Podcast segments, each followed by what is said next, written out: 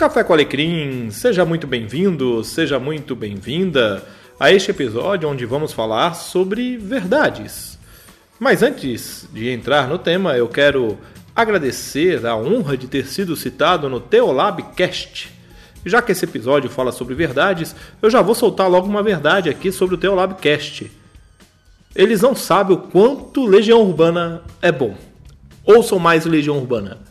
Fora isso, vá lá ouvir o Teolabcast, vale muito a pena. Uma visão teológica um pouco diferente do que tem na maioria dos podcasts por aí. É, segundo eles, a cada episódio eles perdem 10% dos ouvintes. Então, tamo junto, pessoal. É isso aí. Um grande abraço para vocês, muito obrigado pela menção.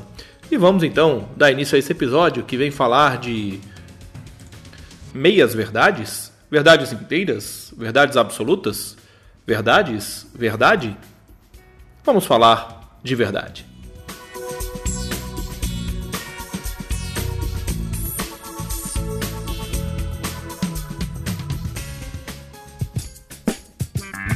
Sim, Café com Alecrim.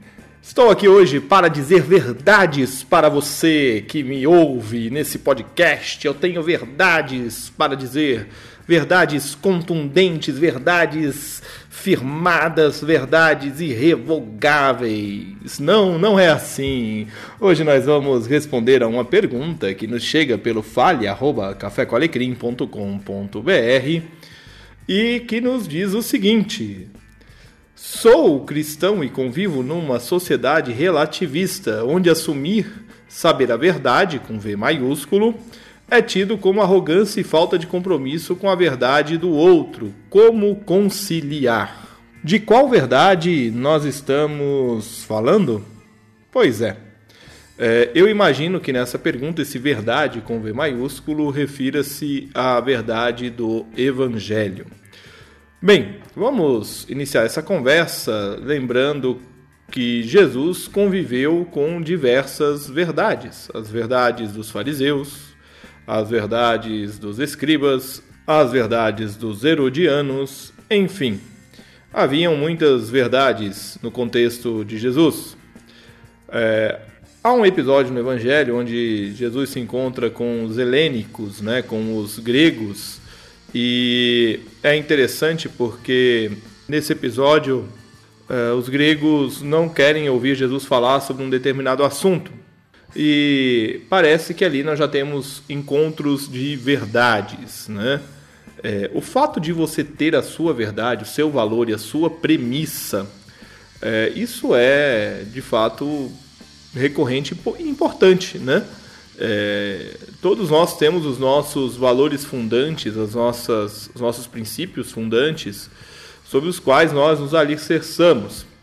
Nós precisamos primeiro entender, antes da gente responder aí como conciliar, nós precisamos entender algumas verdades para poder fazer o jogo do trocadilho aqui.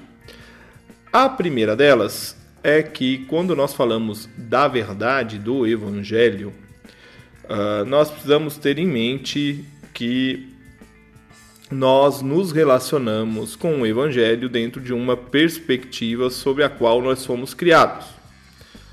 Quem defende veementemente a sua teologia precisa entender que não existe só uma teologia, existe um só Deus. Né? A maneira como ele se relaciona conosco é diversa e essa é a beleza do Evangelho, no meu entender. Né? É, nós precisamos compreender que o Evangelho ele possui uma verdade única, que é de que Deus amou o mundo de tal maneira que enviou o seu Filho, para que todo aquele que nele crê não venha a morrer, mas tenha a vida eterna. Porém, há toda uma gama de interpretações ao redor da verdade única do Evangelho que vai variar de comunidade para comunidade, de, de tradição para tradição cristã. Então, o Evangelho ele é único. No entanto, a forma como nós vivemos o Evangelho é diversa. E isso já era assim no tempo dos apóstolos, quando o cristianismo nasceu. A igreja de Jerusalém não era igual à igreja de Corinto, não era igual à igreja de Tessalônica nem de Colossos. Havia uma diferença na realidade, na vivência, né? mas todos tinham a ciência da sua verdade maior, que era de proclamar que Jesus Cristo veio ao mundo para salvar o pecador. Muito bem. Você assumir saber a verdade é tido como arrogância, diz na sua pergunta. É, de fato, hoje em dia, se você firma uma posição, você é tido como intransigente ou como arrogante. No entanto, o que eu acho que que está por trás dessa pergunta talvez seja uma questão de dificuldade de dialogar com o outro, com o diferente. Veja, eu não sou obrigado a aceitar ou a concordar com as premissas de quem é, por exemplo, a favor do aborto, para usar um tema bem recente, recorrente e polêmico.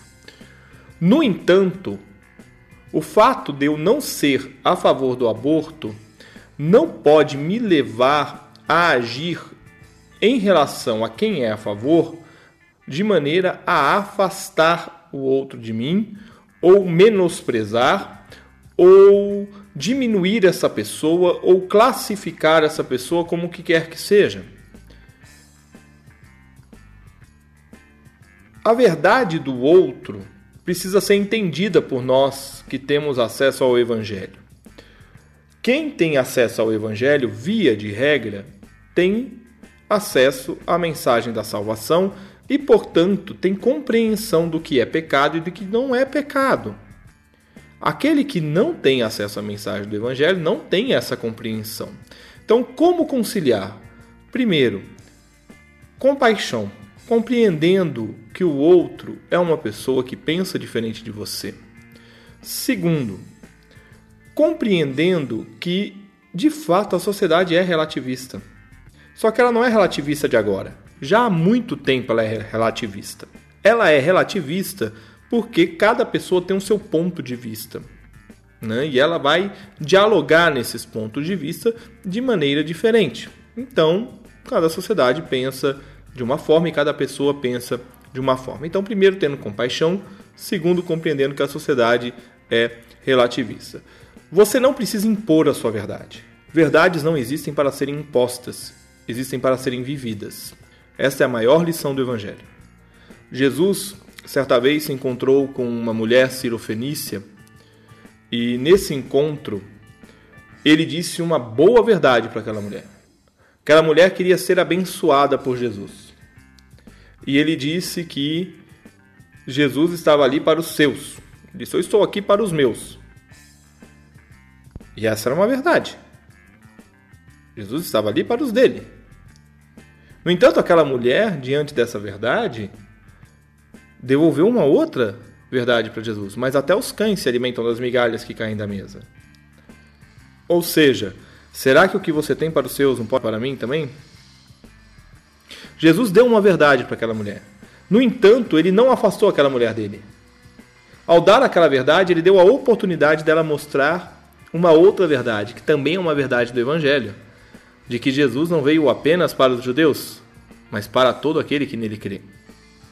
Você percebe como Jesus, numa resposta aparentemente dura e até sarcástica? Será que a gente pode dizer que Jesus foi sarcástico aqui? Talvez. É, Jesus ele consegue aproximar a pessoa dela ao invés de afastá-la? A minha verdade é minha. Mas a verdade do Evangelho não deve jamais afastar as pessoas. Então, como conciliar? Ame. Viva a verdade. Não imponha a verdade.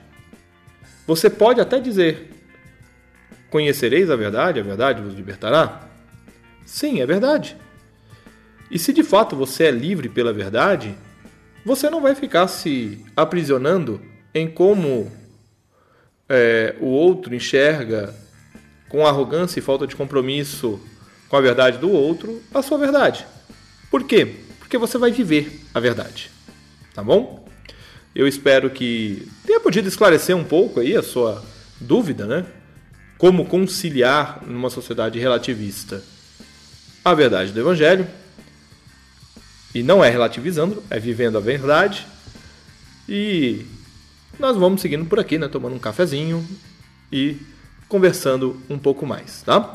gravando ao som das máquinas trabalhando aqui na IPI Tucuruvi. Eu me despeço de vocês, esperando que você tenha gostado desse episódio. Um grande abraço e até a próxima semana.